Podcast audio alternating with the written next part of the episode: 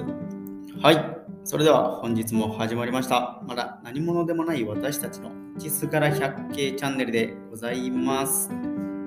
よろしくお願いします。はい。2022年2回目になります。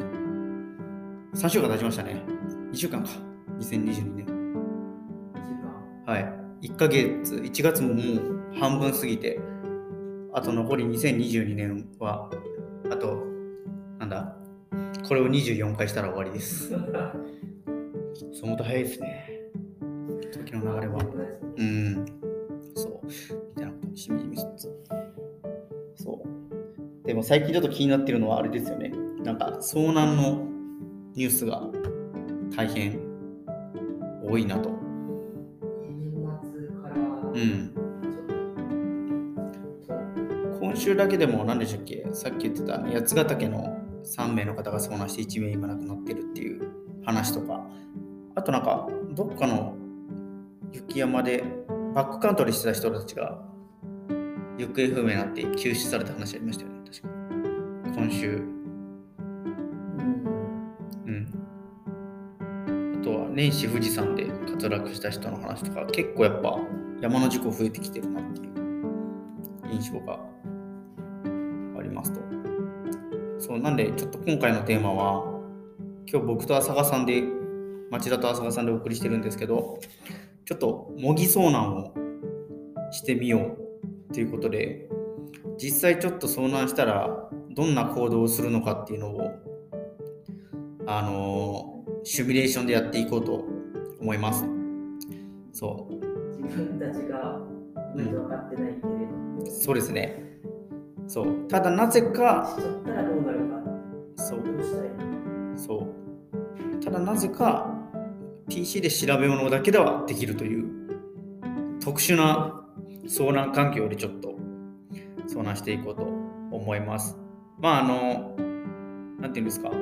多分実際遭難した時って結構どうすればいいかってパニクること多いと思うんですけど、まあ、ただその状況で調べ物ができたとしたなら多分いろいろと解決策が出てくると思うのでその解決策を一つずつちょっと調べながら遭難していこうと思います。はい。はい。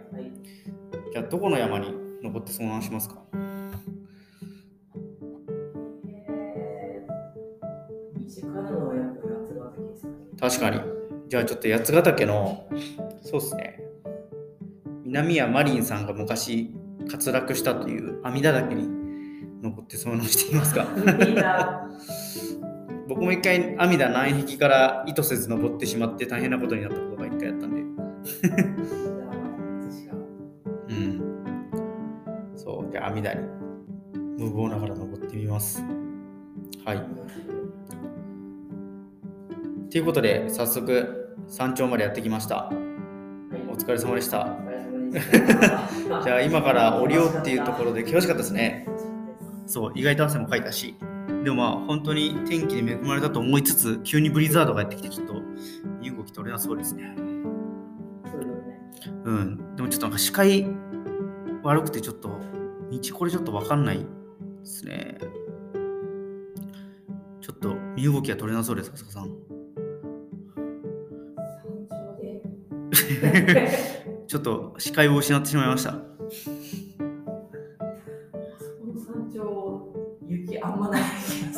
そうっすか？でも今日めっちゃ雪多いっすよ。やばいっす。ブリザードでちょっともう。はい。ってなったら、やっぱもうり体力を温存しないと、そうっすね。まずあれじゃないですか。あそうですね。ちょっと救助を呼んでみましょう。あちなみにスマホがつながるっていう状況だったらどこに連絡したらいいんですかね？県警か。あそこだったら山梨県警ですかね。いや、長野。長野県警か。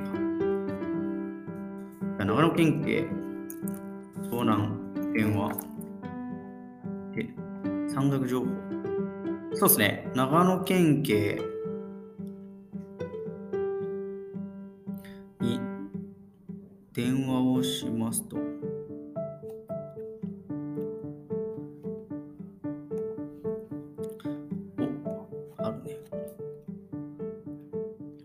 そうですね、長野県警の山岳安全対策課っていうところに電話するといいらしいです。電話番号は026-233-0110とのことです。もし奇跡的にスマホがつながれば、ここに電話すればいいんですね。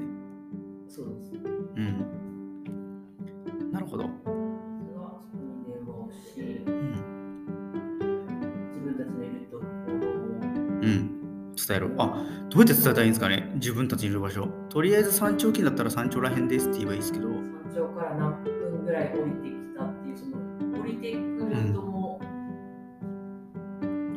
畑の方向に降りてます。うん。うん、とかそうですよね。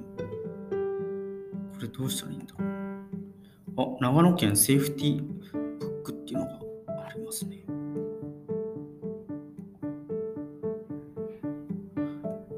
セーフティーブックによると、ジープ現在地なんて伝えたらいいんでしょうね、これ。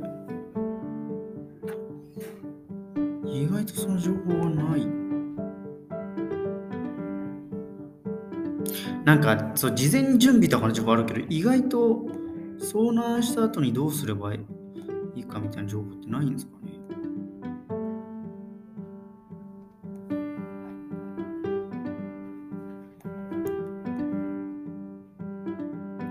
ね八ヶ岳に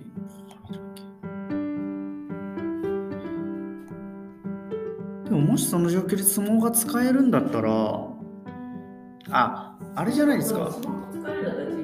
うん。で。座標の場所を言えばいいかもしれないですね。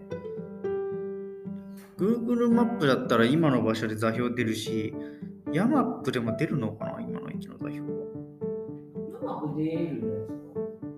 現在地の座標出ましたっけ？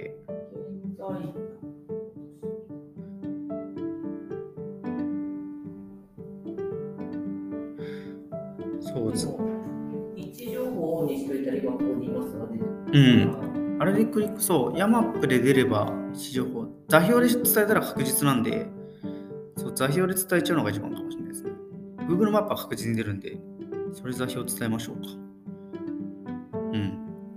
なんで、スマホがつながるんであれば、長野県警山岳安全対策課026-233-0110に座標を連絡しましょう。でも多分、今の冬の時期は、往々にして氷点下マイナス10度とかなんで、おそらくスマホのバッテリーが。落ちるだろうと。で、スマホのバッテリーが落ちる場合は、もう連絡が取れません。で、そういう時に備えて持っておいた方がいいのがあれですよね。あの、GPS のそうですね。うん通信機。で、今、ピークスさんのウェブ記事を見ていると、グローバルスタースポットゲン3というものがあるそうで、携帯電話の通じないエリアからも緊急救助の要請を行うために作られた小型軽量端末。救助要請端末としては最も利用者が多いらしいです。で、地球上のほとんどのエリアで使用が可能。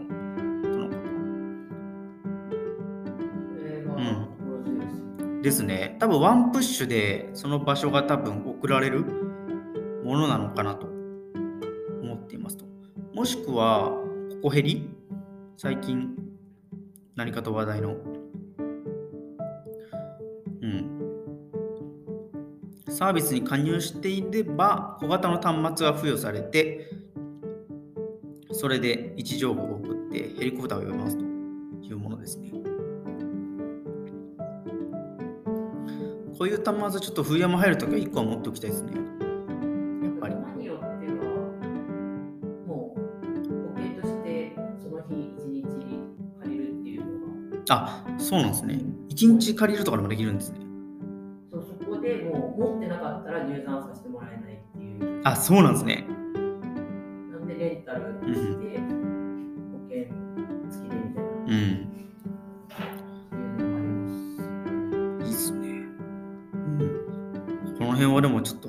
入るときは絶対パーティーで1人はマステラ持ってきたいですよね。なんなら絶対そのパーティーでも割とバラバラになっちゃうことってあると思ううんんで、できれば一人一つは持っておきたいですよね。うん。なんでちょっとこういった GPS の通信端末を持ってこれで居場所を知らせましょう。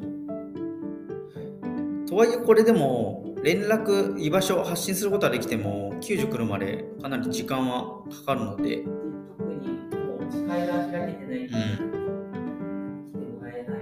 うん、多分そうですよね。少なくともそれが落ち着くまではできてもらえないんで、そんな激しいブリザードの中、ちょっと僕らは耐えなければいけませんと。その時にやることは何なんでしょうね。セルトとかを持ってっていれば、うんそれをですね。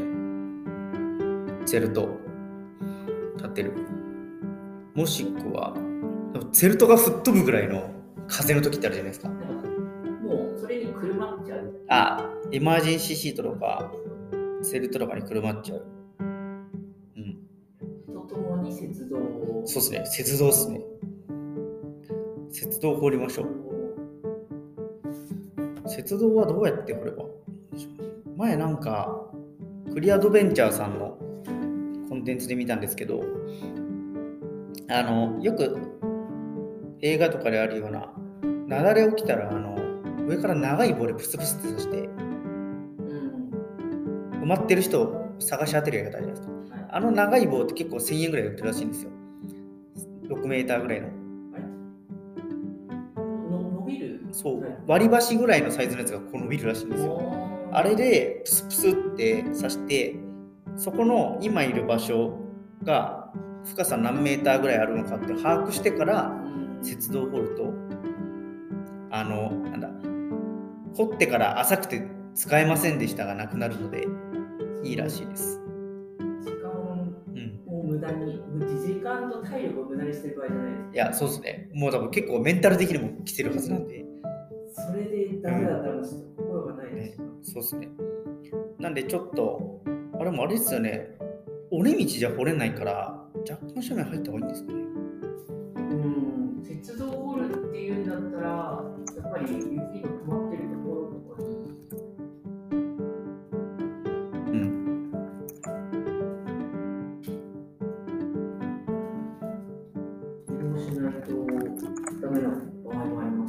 そうですよね。風が強かったら雪そんなにつかないし。うん。いや、そうっすよね。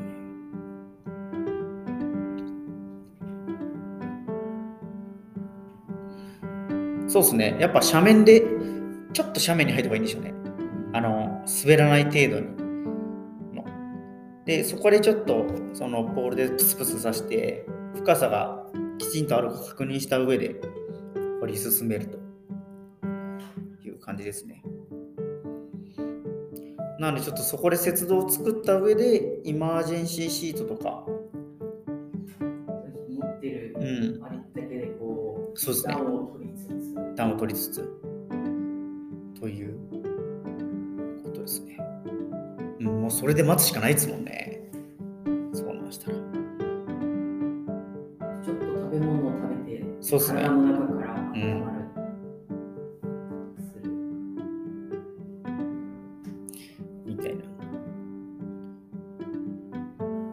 れ仮にそこで待ってる間に天気良くなったらどうしたらいいんでしょうね。回復が見込まれるんだったらもう降りちゃった方がいいうんでしょうね。うん。ですよね。トレースとかも全部なくなってるかもしれないですよね。トレースはないでしょうね。トレースない中降りるってなったらどうしたらいいんでしょうね。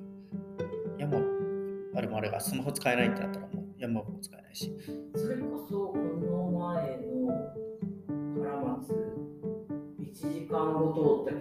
通ったけどもうトレース消えてたんで。あ、本当ですか？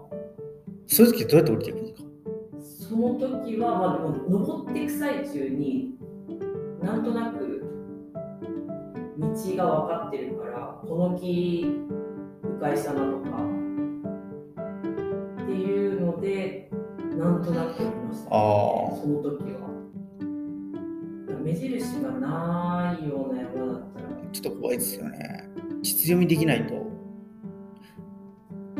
やっぱそういう意味で言うと、やっぱ地図とコンパスは、あとペンはマストで持ってた方がいいかもしれないですね。今もう GPS 主流ですけど。うん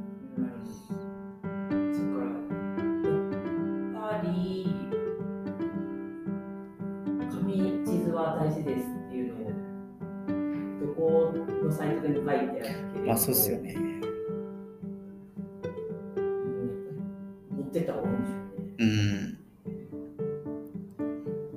れもでもちょっと何回か練習しとかないとできないから、うんちょっと普通に、まだ雪山慣れる前に一回地図読みは普通の山でやった方がいいでしょうね、きっと。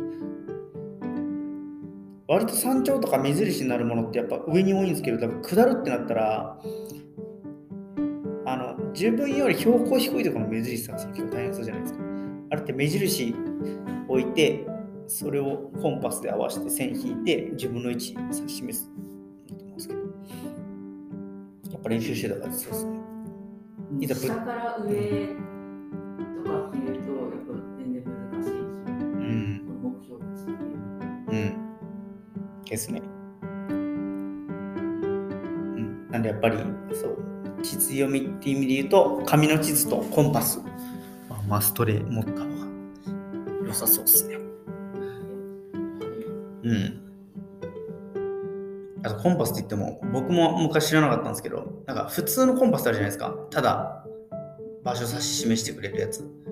じゃなくて、あの、ちゃんと定規と、あの、線が引ける、あれのついてるコンパスじゃないと、地図読みできないんで、ああ確かにあれは絶対、うん。線を合わせますあ、そうなんですそうなんです。そう、なんで、そう地図読み用のコンパスをちゃんと手に入れておいた方が、そうですね。スントロだったら1000円ぐらいだったんで、安くて買えるし。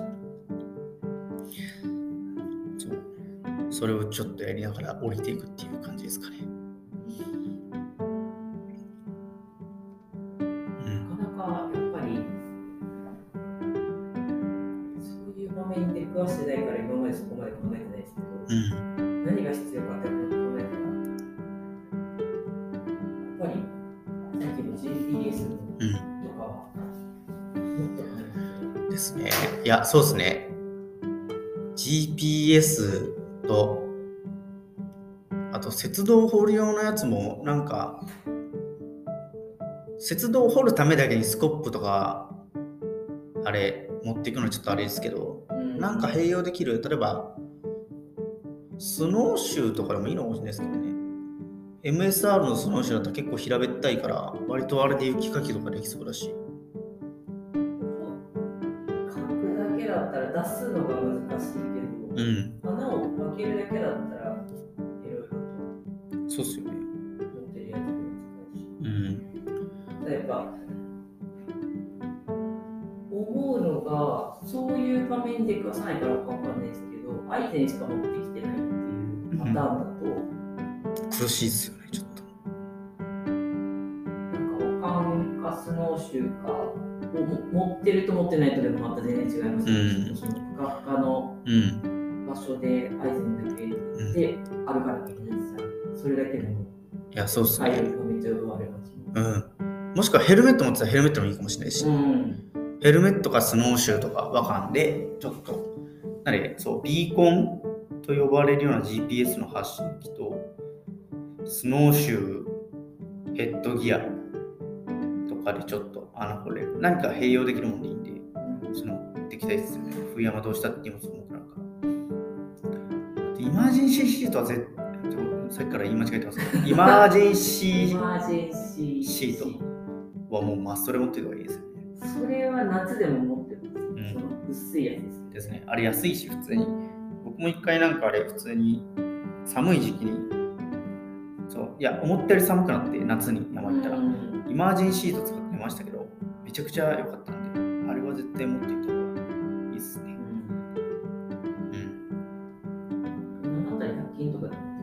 ですね。うん。一回広げたら押せない気がするですね。あとは、地図読み用の地図とコンパス。これはもうちょっと本当に春夏ぐらいの山で一回練習あえて山を使わずにそれで登るっていう練習をちょっとしてみた方がいいのかもですね。登って降りてくる。今の時期でも低山だったら、うんですね。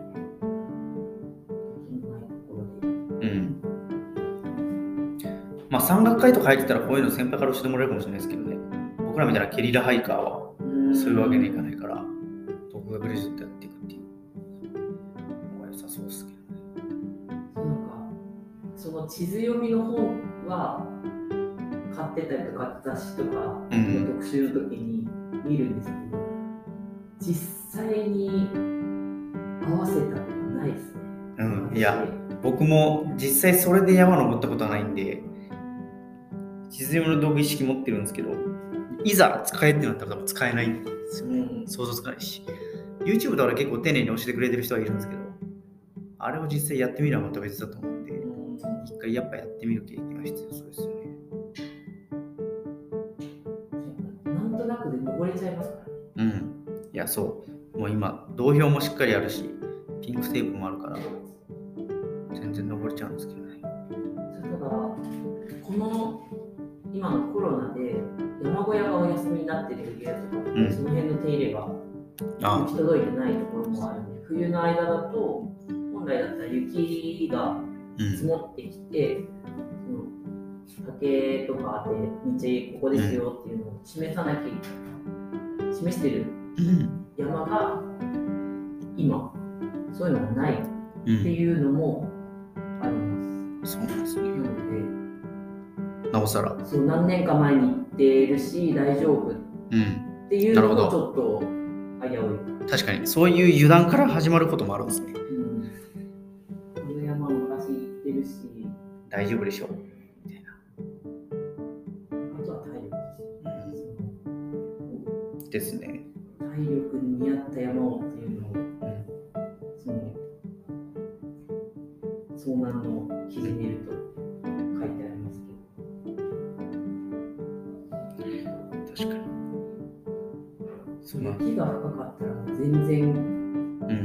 きる人が変わってきちゃうし。確かに。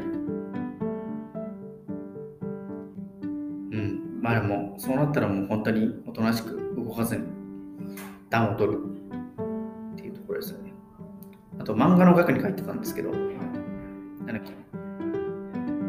本当にあった話なのかなあの、学の主人公の散歩はいさんがある海外の山で遭難した時に同じタイミングで同じ山で遭難した別のパーティーがいたらしいんですよ。うん34人組ぐらいの。で同じ時間雪道掘って同じ時間あの遭難したらしいんですけどそっちの3人パーティーはなくなって散歩さんは生きてたらしいんですよ。でなどの違いそう。で、でなんでかっていうともうなんか本当に精神面の違いでもうなんかネガティブに本当にやばいもう本当に死ぬかもって言ってると結構やっぱそれ体力を食うらしくてそれで亡くなるらしくて。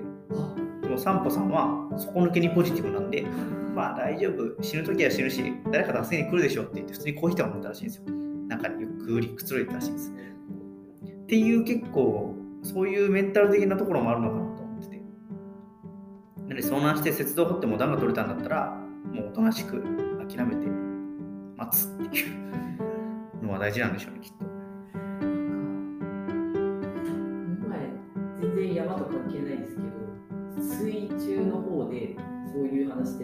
あそうなんですか？もう絶対的にボンベがなくなってからボンベの空気がなくなってからの時間的にはもう絶対無理っていううん状態だったけどもう蘇生術をしたら生き返ってっていうのはもう一回頭の中をもう何も考えないようにで考えちゃうとやっぱエネルギーをものすごい使っちゃうんです。あそういうことか。水中でボンベの空気なくなりました。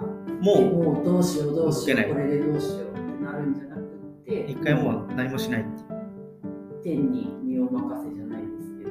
そういうことなんですよだから変にエネルギーを消費する行動をしないことが大事なんでしょうねその状況に。だからそのネガティブに考えちゃうっていうのをどんどん巡るじゃないですか。確かに。あの心拍数上がるし呼吸も速くなるから仕事なんでしょうねきっとそれ確かにあるんだろうな。うん結構そういう時の心持ちとか大事かもしれないですよねうん、それすごい大事な気がする。うん確かにや、面白い。うん。うんだな。ということで。精神論いや、そうですね。最最後はそうですよね。もうだってもう、あの、う分けるのは運任せなんで、最後はもう、そうなってきたら。誰かが助けに、もう自分ではどうにもできないですもんね。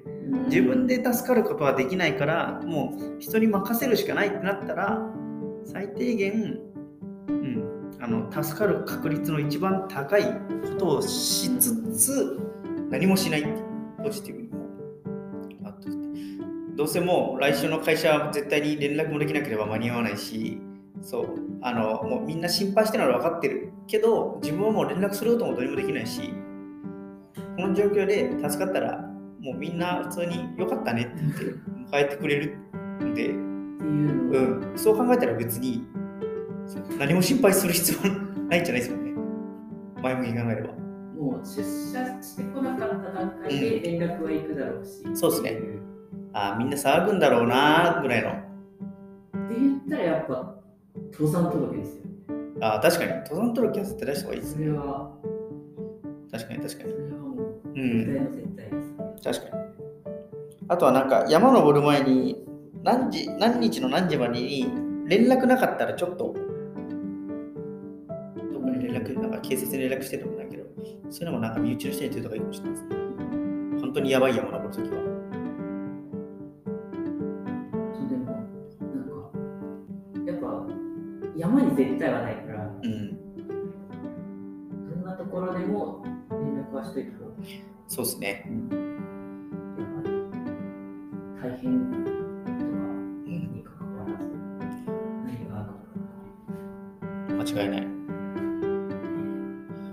思うと本当に準備でほぼ全てが決まるようなもんでしたね。そうですね事前準備は、先に登山届出し、身内に連絡しておく。で、先に地図読みの練習もしておかなければいけなければいけないし、エマージェンシーとかそういうそう、もの、エマージェンシーシート、GPS の発信機、あとは、なんだ、セルト、和漢、スノッシュ。スノッシュとか和漢は鉄道を掘るためのものですね。は絶対に必要。あとはまあ食べ物。食べ物って言っても多分そんな、例えば1泊2日の雪山に遭難したの10泊分とかいらないと思うんですけど、最低限1泊2日の1泊2日分ぐらいはあると安心ですよね。それをちょっとそして普通にそうですね。あればっていう。変にそれで荷物重くしすぎたところで、あれなんで、最低限たいなのは絶対にあった。荷物が重いとやっぱそれで体力もうん。ですね。というような感じでしたね。結果そううん。やっぱ準備って大事ですねそうですね。結論そうですね。準備で全てが決まりました。遭難してからだったら本当どうしようもないんで、うん、もう先にその時に何をですね。で、今、これ模擬遭難した話だと、えっ、と、まあ、事前に登山届を出しておく。身内に連絡をしておく。で、ビーコンないしは GPS の発信機を持っておいておく。イマージンシートもしくはセルトを持っておく。まあ、両方ですね。